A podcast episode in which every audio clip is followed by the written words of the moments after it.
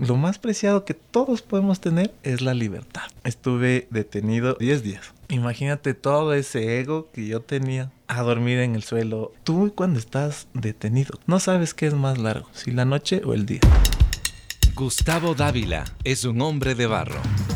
Una persona sabia mira el peligro y se aleja. Sin embargo, el que no aprende, repite. El hombre fue formado para la creatividad, para construir y elevar la vida de los que están a su alrededor. Siendo tan humanos, son una extraordinaria creación en las manos del alfarero. Hombre de Barro, con John Varela. Quiero empezar diciendo que hace unas semanas atrás eh, a mi Instagram llegó un mensaje de, de alguien que, que tiene por nombre Tavo y me hablaba justamente del podcast, lo que significa para él, las historias como han generado en su vida reacción, lo ha movido a acercarse a la fuente de la vida, a la fuente de la fe que es Dios. Y luego pues él me dijo, eh, me gustaría que de pronto mi historia pueda también traer beneficio a otros hombres. Nos pusimos en contacto y hoy quiero decir que tengo a Gustavo Dávila frente a mí en el estudio aquí en HCJB y me siento muy emocionado, Gustavo, de tenerte. Yo quiero darte la bienvenida. ¿Cómo estás? Muchas gracias, John. Sí, a ti más bien agradecerte. Tú no sabes cómo yo me emocioné cuando tú me contactaste, cuando me respondiste el mensaje. Entonces, no, no tienes idea. Y pues esperamos que estas palabras, pues como tú bien dijiste, sea de beneficio para todos. Yo creo que lo va a ser. Mira, gracias por haber tenido la valentía de escribir, eh, de contactarme. Y yo creo que esta conversación que vamos a tener en los próximos minutos va a generar algo en mi vida, porque cada historia que yo escucho de mis invitados, créeme Gustavo, ha tocado muchas fibras de mi corazón, eh, lo he meditado y me alegro también de que esto también sea una réplica para otros, como en, el, en tu caso. Quiero preguntarte, ¿qué ha generado en ti el escuchar el podcast Hombre de Barro? Confianza, confianza en, mayor dependencia de, Dios, que si estamos bien es por obra y gracia de Él. Y si algo sucede en nuestras vidas es porque algo tenemos que aprender del amor de Dios de esa situación. ¿Tú recuerdas de pronto alguna historia de las cuales tú has escuchado que está en tu mente y que ha provocado en ti un cambio o que de pronto te ha llevado a una reflexión un poquito más profunda? Sí, es la de Mateo 6:33. Ya recuerdo. Sí, yo estaba viajando, viajando, estaba manejando y claro, decía que yo estaba diciendo hoy que no me alcanza el sueldo, tipo de cosas que como varones nos, nos cuesta, ¿no? Obviamente. aceptarlo con otro varón. Sí, sí, Pero a la interna tú dices, oye, ¿y ahora qué hago? Entonces puse tu podcast Mateo 6:33, y como te, cuando te contactan, han sido palabras que Dios habló a mi vida a través de invitados. Entonces decía, no me sé el versículo, pero dice que si Dios cuida de las aves, ¿cómo no va a cuidar de nosotros? Sí, sí, es verdad. Entonces dije, no, gracias Dios, gracias por cuidarme. Mira, eh, ese, ese versículo tiene una profundidad increíble y para la persona que me compartía, él fue gerente de Eco Pacific una gran empresa aquí en el Ecuador. Y él, para él fue como, e, es icónico para él este texto, porque él menciona lo que acabas de decir, pero a la par también que si buscamos en primer lugar aquellas cosas de Dios, pues Él nos dará lo que anhela nuestro corazón. Buscad primero el reino de Dios y lo demás viene por añadidura. Y eso es un gran desafío para nosotros los hombres, porque en esa búsqueda yo creo que quien nos está escuchando ahora debería junto con nosotros hacer una lista y nos impresionaríamos de pronto lo que estamos buscando y lo que realmente importa dentro de nuestra vida. Gustavo, me gustaría que me hables y conversemos sobre tu adolescencia, porque creo que en tu adolescencia empieza a, a surgir algunas cosas importantes que luego ocurren en tu vida. Habla, háblame acerca de tu adolescencia. Claro, mi adolescencia, eh, yo siempre me, me, encantó el fútbol, creo como la, la, mayoría de ecuatorianos. A mí me encantaba siempre. Sí, entonces yo crecí en un hogar cristiano siempre por mi madre, por el ejemplo de mi mamá. Ya. Una mujer bien valiente de, de mucha fe. Y yo mm, siempre me gustó el fútbol. Mi hermana, recuerdo, mi hermana cuando tuve 12 años me pagó el primer curso de fútbol. Ah, ¿en serio? Ajá, mi hermana. Qué linda. Y desde ahí comenzó a los 11 años y terminó mi... Bueno, fui creciendo, todas mis formativas hice Deportivo Quito, hincha del Quito también. Por si acaso. sí, entonces, bueno, llegó ya a los 18, 19 años. Y este tema de hacer deporte es bueno, pero cuando no está bien canalizado, seguramente conoces vicios, conoces chicas también. Que te esperan afuera del estadio, Exacto, ¿no? Exacto, correcto, afuera del entrenamiento. Viajas mucho también, viajas cada ocho días, estás saliendo de la ciudad y eres adolescente, entonces te crees tocar el cielo con las manos. Es verdad. Porque recibes un salario también. En ese momento no, para ese, esa ah, época no, todavía. para esa época no. Em, y, y todo lo que mi madre puso en mí pues yo ya decía, no, pero por acá es más fácil. Entonces me, me fui alejando de los caminos de Dios. Eh, iba a la iglesia, pero por complacer a mi mamá. Sí, sí, sí. no, no es que te nacía o me nacía. Así hasta mis 17, 18 años. Ya para eso ya tienes que debutar, porque si no ya tienes que seguir estudiando. Claro. Hombre de barro, con John Varela. Entonces, no, no debuté en Deportivo Quito eh, me dedico a, trabajar en una cadena de comida rápida. Y ahí fallece, yo soy de Atuntaki, fallece mi, mi abuela. Fallece mi abuela, viajamos a Atuntaki al velorio. Y en el velorio, mis primos me dicen, oye, tú jugabas fútbol, yo le conozco al dueño del Imbabura. Oh. Entonces, ¿quieres ir a probarte? Y yo venía de, de hacer una par de, de, tres meses, ya te digo, ya no debutabas, ya tienes que seguir estudiando, ya. Claro. Entonces le digo, bueno, no tengo nada que perder, tengo mucho que ganar. Me fui a hacer la prueba y claro, era una prueba, no era ya, ven, tenía, trabajaba, ya pasó el tiempo de los, tres días de reposo que te dan legalmente por el fallecimiento. Y yo trabajaba. Entonces yo iba a trabajar y viajaba a Tuntaki a hacer No me digas, ¿dónde trabajabas? Volvía. Trabajaba aquí en Quito. En la ciudad de Quito. Wow. Entonces trabajaba y me iba al, entrenamiento y volvía. ¿Cuánto, ah. ¿Cuántas horas te hacías de ida y vuelta? De ida y vuelta en carro son unas tres horas y media. Ay, qué pasión por el fútbol para ti, ¿no? Sí, sí, ¿Y qué, qué, qué, ocurrió? Eh, producto de eso, firmamos un contrato. Tuve un contrato con, con Imbabura eh, por cinco años. Cuando ascendió a la A, fue todo el trayecto. fue como haberme graduado, porque empecé desde los 12 que te conté hasta los 19 más o menos. Em, entonces fue como haberte graduado. Dijiste, ok, lo lograste. Pero no lo lograste solo. Según yo, sí, para eso, para ese tiempo yo entendía, yo creía que, ah, mira, soy tan bueno yo que yo logré. O sea, eran tus metas, tu esfuerzo, lo que tú lograste.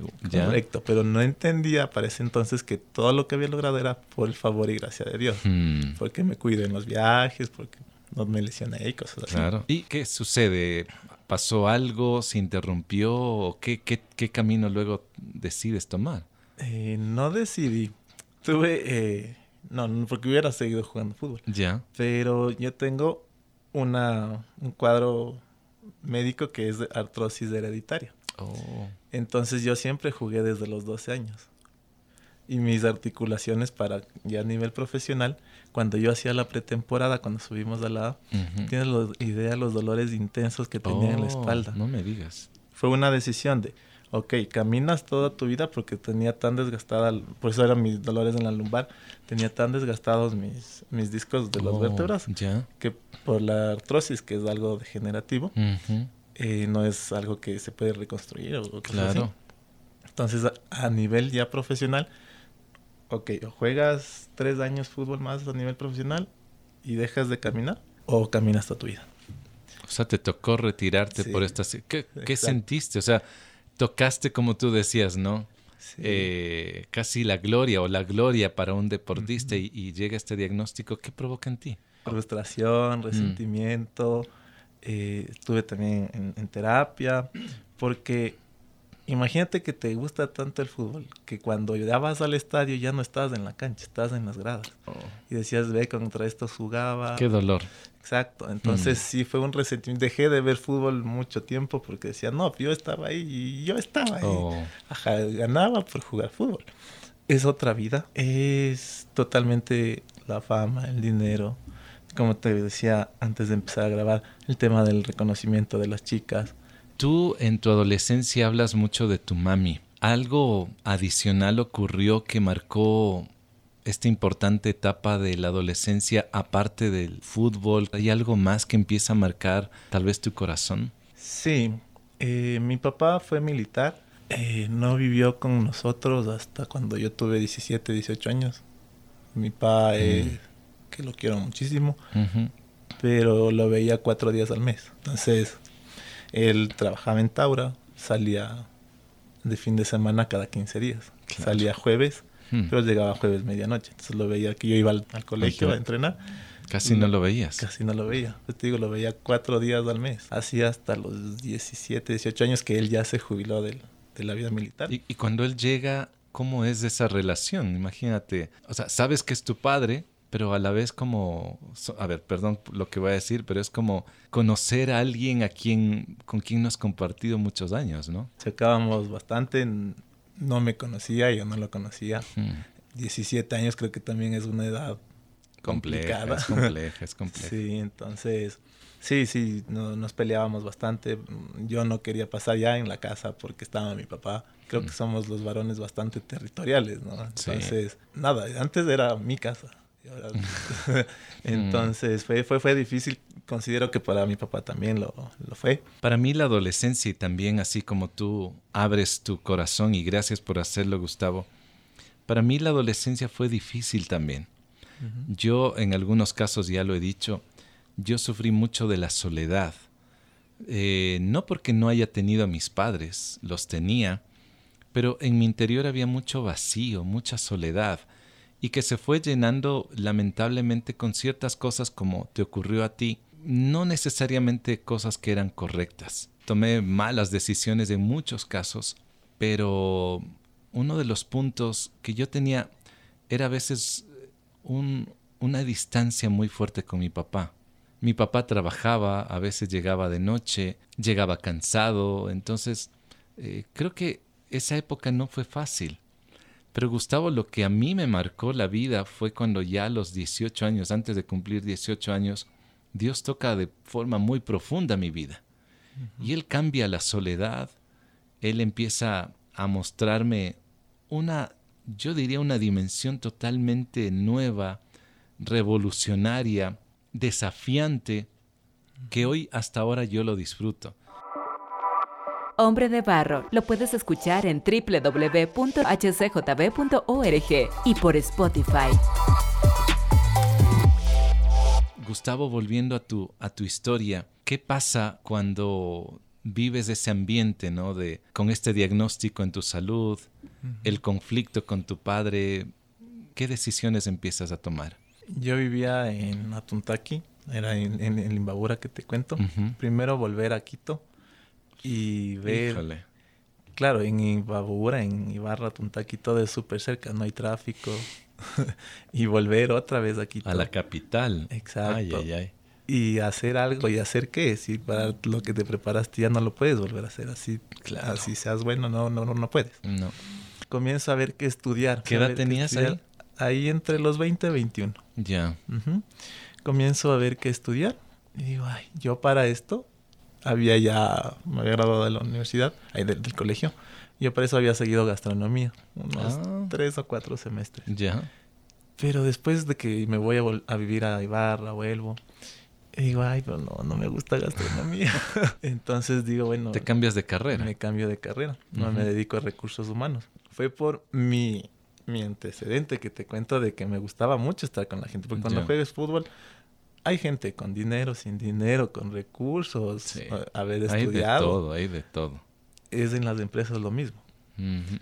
de, de, otra nacionalidad, con recursos, sin recursos, gente con títulos pero no es educada. Entonces dije, wow, esto, esto es... Esto es una cancha de fútbol. Exacto, exacto. Entonces tienes que saber con qué líderes hablar de tal manera, con que lo mismo que en el fútbol. Terminas tu carrera, te ofrecen una buena, un buen trabajo, me contabas antes de arrancar esta conversación, pero siempre seguías con este pensamiento, es mi capacidad, soy yo el que ha logrado esto. ¿Qué pasa en, ese, en esa etapa de tu vida? Como te digo, empezaba a estudiar entre los 20 y 21, más 5 años de carrera, dije a los 26 aproximadamente, yo ya venía de ganar plata. Y dije, no, y ahora y volver a pedirle a mis papás para los pasajes y cosas. No, me metí a, trabajar, siempre trabajé y estudié desde segundo semestre. Y claro, no, yo siempre estudié, yo trabajé, yo independiente. El yo, yo, yo, yo. Exacto. Entonces, eso te llevó o me llevó a mí a casi siempre estar en posiciones de liderazgo. Ya. Eh, trabajaba en una florícola. De esta florícola tenía ahí 24 años y ya tenía gente a cargo de esta florícola, me llaman de una multinacional y mm. salgo contratado. La florícola era en Cayambe. Esta multinacional era acá en Calderón. Entonces yo vivía en Un poco más cerca, ¿no? Bastante más cerca. Claro. y claro, ¿no? La multinacional, que el reconocimiento, que otra vez. Uh. Y para esta transición entre la florícola y la multinacional, mis padres se separan. Oh. Mis padres se separan. Qué duro. Y, no, y dices, ah, no, soy yo, soy, soy yo, no, porque ustedes se, separaron, no están cuando yo los necesito, soy mm. yo. Mm. Entonces, nada, me refugié en el trabajo. Y sí, ese fue un punto bastante importante que, que, que, marcó, no creo que solo mi vida, sino la de, mi familia, de mis hermanas, Mis, mis, sobrinas más. Ahí fue cuando más dije, más te alimentaba el ego, ¿no? También como, como varón, un buen cargo, una buena remuneración. También ya comencé a estudiar mi maestría. Entonces lo tenía todo. Como cuando empecé con el fútbol, tocaba el cielo con las manos. Tenía para ese entonces mis 26 años quizás. Y ya decía, bueno, esta es la vida porque no necesito de nadie. Lo he logrado todo esto solo. Porque hasta mis padres se separaron. Eh, eso, eso fue algo que, que marcó. Para ese tiempo, como decías, coincido contigo, te sientes solo. Entonces me sentía solo, a pesar de todo esto que te cuento, lo superficial. Pero adentro solo, llegabas a tu cuarto y... Pero a pesar de que yo conocía a Dios, nunca me acerqué a Dios para ese momento, porque todo estaba bien, entre comillas. Había un orden por afuera, Exacto. pero no querías ver el desorden, porque no queremos ver, Gustavo, el desorden de nuestro interior. Eh, no queremos ver aquello que provoca soledad, no queremos tener una conversación interna profunda. ¿Cuándo es el, ese clic, Gustavo, que te hace ver lo que realmente trasciende, que es Dios, que es la familia, que son los detalles? ¿Cuándo ocurre eso? Ocurre, verás, John. Bueno, para eso conocí a la persona que era mi novia y es de Dambato. Yo viajaba en Ambato. Siempre te ha gustado moverte de, por distancias largas, ¿no? sí, sí, sí. ¿La conoces y? Claro, ella era de Quito, se, regresó para la pandemia, se regresó a vivir en Ambato, entonces mm. verás que era un viernes, me acuerdo, viernes 16 de octubre del 2020. Cumplíamos meses. Ah, ya. En la pandemia. Plena pandemia. En plena pandemia. Yo viajaba. Y me acuerdo de mi compañera de oficina porque compartíamos, le digo, oye, le digo, ay, no sé, algo, me, algo siento que me va a pasar. Le digo, no, no sé. No quisiera irme, pero si, si no viajo se va a enojar porque y, era viernes y que, claro que te vas a quedar haciendo y que el, aniversario y cosas así. Le digo, oye, pero siento algo en mi corazón que algo va a pasar. Le digo, ¿y qué pasó, Gustavo? Me siento mal. Qué intriga. Hombre de barro, originalidad en sus manos. Entonces voy, viajo, llego, llego a la casa de, los papás, desde hoy con los papás, y fuimos a comer. Y verás cómo es todo. Me dice mi novia, oye, vamos en mi carro. Le digo, no, vamos en el mío, porque si no tienes que manejar tú, vamos en el mío. Pedimos una, una parrillada para cada uno y una jarra de sangría. Ya. De esa jarra de sangría me tomé dos copitas, ni siquiera llenas. La mm, mitad, me acuerdo clarísimo, la mitad y volveríamos a la casa de los papás de mi novia. Allí en Ambato, en, la ciudad de Ambato. Volviendo, unos policías de tránsito, oríllese por favor. Ya. Licencia y matrícula. ¿Tomó algo esta noche? Le dije, sí, salimos a comer lo que se toma, o sea, una parrillada, una sangría. bueno, sople. me marca el alcochec. Me marca el alcochec y fui detenido en Ambato. ¿Qué aniversario el tuyo? en Ambato. Mis papás no sabían. En pandemia. ¿No avisaste? Sin vacunas. Uy. Para octubre no nos vacunaban no, pues. Entonces fui detenido. ¿Cuánto tiempo te tomó? Eh, me dieron la, Como te digo, es poquito. Fueron tres días los que Poquito en una... Ay, no. Con más gente ahí en la cárcel. lunes. Exacto. Ay, no, por favor. En otra provincia. Yo me acuerdo y es lo que uno como, como varón dice, no, uno sí lo logra, uno sí puede. Entonces, o sea, seguías pensando en que yo voy a salir adelante. Yo puedo. Pero ahí comencé a darme cuenta que necesitas de, de, alguien afuera, porque si estás detenido, así cumplas la, la sentencia, la, la, el tema, necesitas a alguien afuera que te haga papeles. Por supuesto. necesitas a alguien que se encargue de ti, así, porque nadie va a ir a decir, listo, señor, ya se cumplió, vaya. Ya. No, necesitas a alguien afuera. Eh, la familia de, de, mi novia me, me ayudó bastantísimo. Mm. Me ayudó bastante. Y claro, yo a mi familia mm, son, son un manojo de nervios. Entonces yo le dije, ¿sabes qué? No, no les avisemos, les digo. Les voy a decir que... que les voy... De hecho, creo que recién se van a enterar cuando escuchen. No me digas. Ajá. Entonces le digo... Le digo, oye, no les avisemos, le digo, porque se van a, a, preocupar bastantísimo. Le digo, ya salgo el lunes, ya, ya, ya, ya, me voy. Entonces no les avisé, mami, se me, mami, mami, se me dañó el celular, ya te aviso, por favor, pero todo está bien. Qué bárbaro. Ajá. Y pasa eso, llamar al trabajo, que no vas a ir a trabajar el lunes. Claro. Y ya domingo, y ahora. A mi jefe, ¿sabes qué? Pasó esto, lo que te conté, estoy detenido. ¿Cuántos días? Bueno, solo necesitas mañana. Ya. Entonces salgo el lunes, ¿no? ya, machazo, porque... Lo lograste. Exacto, lo superé, no se enteró mi familia, no, les evité una preocupación, en mi trabajo todo bien. Oye, pero hay un dicho cuando jugamos 40, que el que no aprende repite, ¿no es cierto? Sí, sí, sí, este juego de baraja. Sí. Ya. ¿Y, y no aprendiste? No ¿Qué aprendí. ¿Qué pasó? Cuéntame. No aprendí. ¿Sabes qué? Yo salgo, ¿no? Y digo, bueno, ahora sí, le llamo a uno de mis mejores amigos, le digo, oye, vamos, te cuento cómo, cómo fue mi experiencia. Ya. Pero vamos, te cuento, llevemos una cerveza. No, no puede ser. Créeme, qué bestia, qué rudo. este Gustavo. y no me vuelven a meter preso a las 24 horas de haber salido. No. Otra vez. Señor, Soble, por favor, yo no, puede ser. ¿Y esta vez qué pasó? Y esta vez ya fue con más grados de alcohol. Esta vez fue. ¿Y fue más días? Claro, fue más días. Mira, ah, ahora entiendo que todo eso fue por el favor de gracia. Mira, y, de Dios. A mí, mi, mi sanción debía ser de 30 días. Ay, ay, ay. Porque marcó 1.83. Es elevado. El, de alcoholemia. Ajá.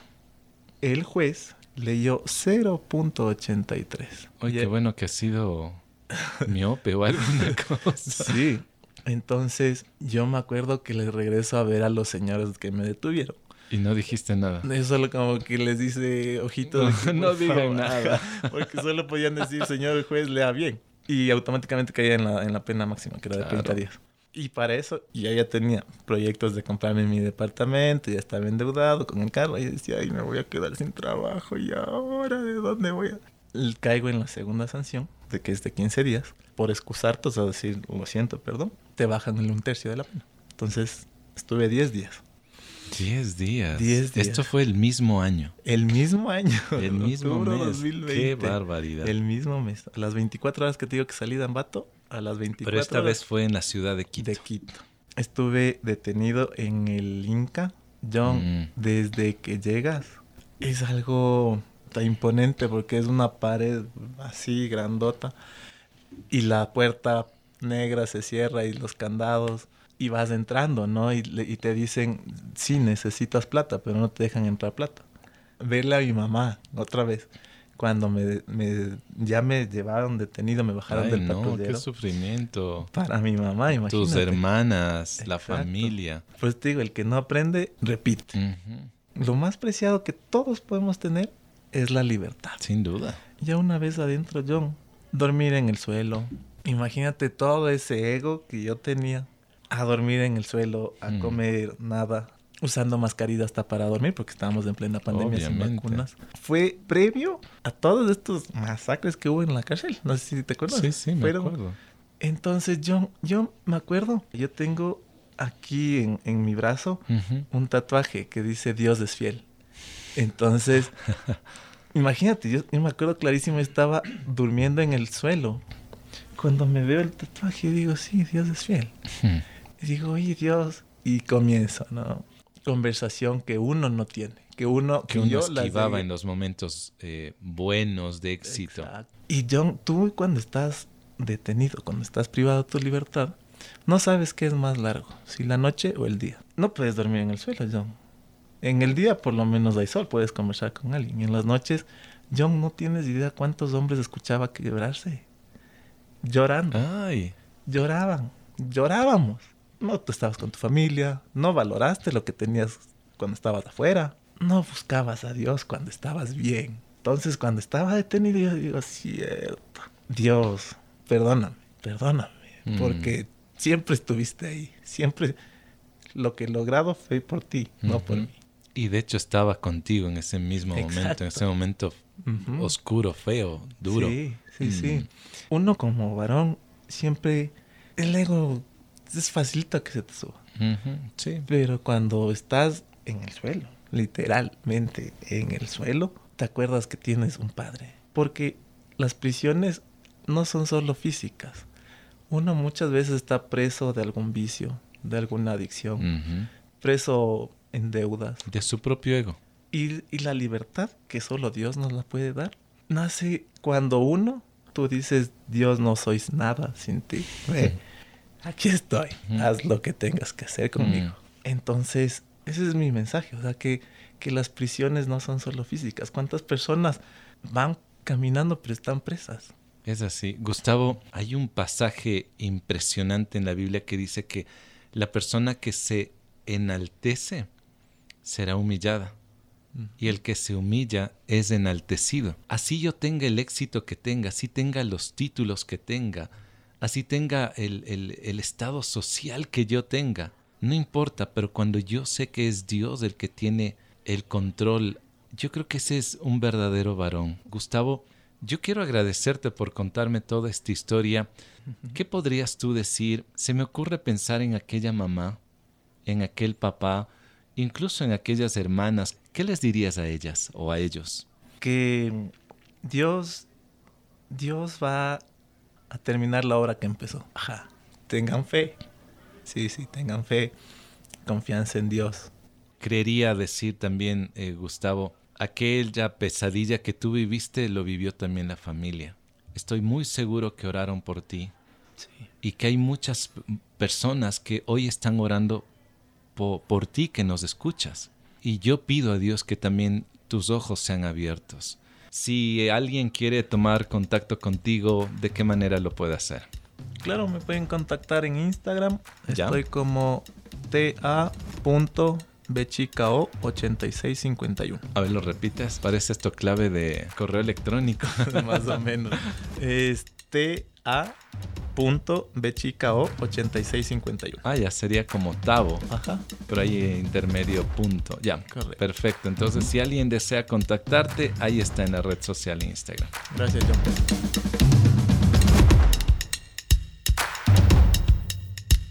El sabio lo piensa dos veces y se aparta del peligro. Pero muchas veces, no sé si te ha ocurrido, que a veces es necesario tocar fondo para acudir a la gracia y la bondad de Dios.